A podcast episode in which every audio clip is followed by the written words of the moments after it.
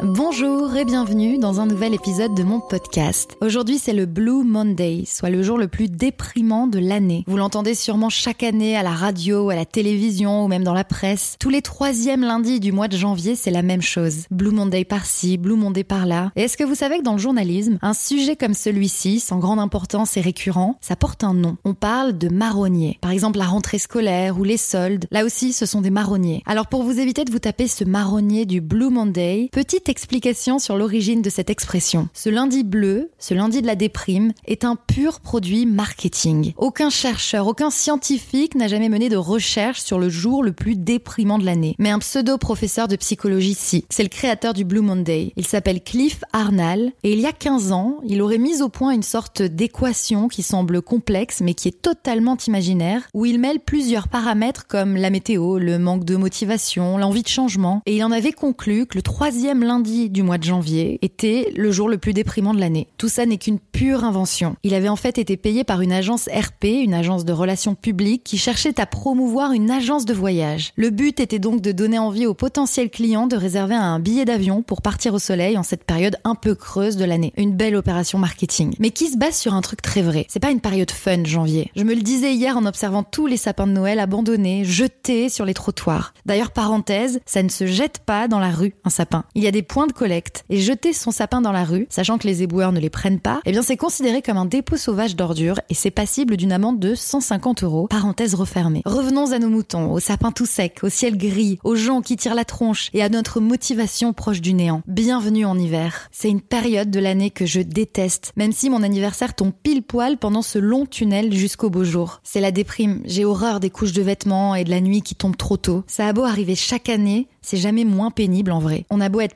préparé, habitué même, on a beau savoir chaque année ce qui nous attend, c'est toujours aussi chiant. Oui, chiant, disons les choses telles qu'elles sont. L'hiver c'est chiant, c'est long. D'ailleurs le ratio froid-chaud, été-hiver est pas terrible en Europe. Je vous le disais dans un précédent épisode, j'ai vécu à Hong Kong, dans le port parfumé comme on l'appelle, pendant 5 ans. Et là-bas c'est le ratio inverse de ce qu'on connaît. 9 mois d'été pour 3 mois d'hiver. Bon, je simplifie un peu parce qu'il y a aussi 2 mois de mousson. Mais même 7 mois de beau temps, ça change la vie. Je crois, il me semble, que la misère serait moins pénible soleil, comme disait Charles. Je râle, vous râlez, nous râlons, de l'hiver, on s'en plaint et ça alimente les small talk. Il fait froid, hein? Bah ouais, il fait froid. Mais en fait, je vais vous dire un truc, ça sert à rien de lutter. À part tout abandonner pour aller vivre au soleil, on n'a pas d'autre choix que d'accepter. Il y a toujours mieux loti, mais il y a aussi pire. En Suède, ils ont enregistré seulement 33 heures de soleil sur tout le mois de décembre. Ça fait une heure de soleil par jour et des poussières. Je vous laisse imaginer le taux de vitamine D des Suédois qui compense par des ampoules et de la luminothérapie. Donc il y a pire. L'autre truc qui est pas mal, c'est juste de se foutre la paix. En vrai, aller au sport en hiver, c'est pénible. Ou plus pénible. Je parlais des épaisseurs de vêtements. Je suis allée à la salle de sport mercredi. J'ai dû prendre deux casiers pour mettre toutes mes affaires. Manteau, écharpe, bonnet, parapluie, pull, bottines qui prennent plus de place que des Birkenstock, c'est un fait. Et mes éternels tote bags qui n'ont rien à voir avec l'hiver, mais qui, allez savoir pourquoi, m'encombrent plus en hiver qu'en été. Bref, tout ça pour dire que ce blues hivernal est normal. On a besoin de soleil, on a besoin de ciel bleu, on a besoin de chaleur. On a beau vivre et revivre l'hiver chaque année. Je veux dire, l'hiver ne nous prend pas par surprise. On sait ce que c'est, mais on le subit quand même. On attend désespérément le retour des beaux jours. On attend que la nature reverdisse pour se sentir enfin mieux. Le bout du tunnel des matins où on part travailler dans la nuit et où on rentre dans la nuit. On peut lire tous les articles du monde sur ce marronnier, sur toutes les manières de ne pas déprimer en hiver. On n'y échappera pas. Il n'y a pas d'autre choix que de l'accepter. Et c'est clairement pas l'actu qui va nous remonter le moral. En écrivant ces mots, j'ai pensé à un film. Un film culte pour moi, mais également pour des millions de gens. Peut-être l'avez-vous regardé le mois dernier, car il se classe dans la catégorie des films de Noël. Je parle de Love Actually. Et plus précisément de la scène d'entrée de ce film qui se déroule dans un aéroport. Celui d'Isro à Londres. Et j'ai envie de vous lire ce que dit la voix off, la toute première voix qu'on entend dans le film. Je vous épargne la VO avec l'accent british, je vous lis la version traduite, la version française. Toutes les fois où je déprime en voyant ce qui se passe dans le monde, je pense à la zone d'arrivée des passagers de l'aéroport de Londres. De la vie générale, nous vivons dans un monde de haine et de cupidité. Je ne suis pas d'accord. J'ai plutôt le sentiment que l'amour est présent partout. Il n'y a pas toujours de quoi en faire un roman, mais il est bien là. Père et fils, mère et fille, mari et femme, copains, copines, vieux amis. Quand les deux avions ont frappé les tours jumelles, à ma connaissance, aucun des appels téléphoniques de ces gens qui allaient mourir ne contenait des messages de haine ou de vengeance. C'était tous des messages d'amour. Si vous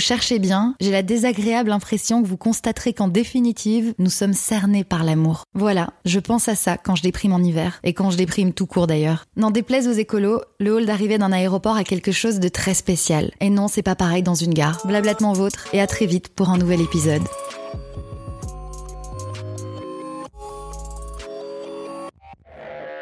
Merci beaucoup de m'avoir écouté. Si mon podcast vous plaît, n'oubliez pas de vous abonner et de me laisser un commentaire et des étoiles. Ça m'aidera à me faire connaître. N'hésitez pas à me suivre sur Instagram, Lisa Marie parle dans le micro tout attaché. Écrivez-moi, j'adore nos échanges post-écoute. Bonne journée ou bonne soirée. Bye